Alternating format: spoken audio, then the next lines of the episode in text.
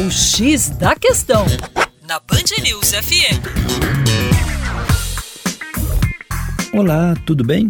Eu sou o professor Percy Fernandes, da equipe Terra Negra. Você já ouviu falar do solo permafrost? O que é isso? O solo permafrost, como diz o nome, é aquele solo que está permanentemente congelado, geralmente encontrado em regiões muito frias, onde a temperatura do verão nunca é alta o suficiente para derreter mais do que uma fina camada superficial. Os solos permanentemente congelados, ou permafrost, cobrem atualmente cerca de 25% do total de terras emersas.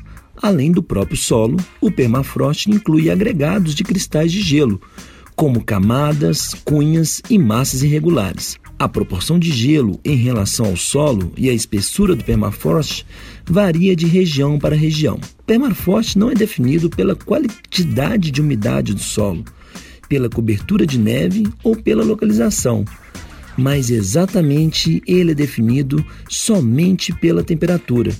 Qualquer rocha ou solo que permanece a 0 graus Celsius ou menos por dois ou mais anos é considerado um permafrost. O monitoramento desse tipo de solo nos dá pistas incríveis sobre as mudanças climáticas atuais. Para mais, acesse o nosso site educaçãoforadacaixa.com. Um abraço.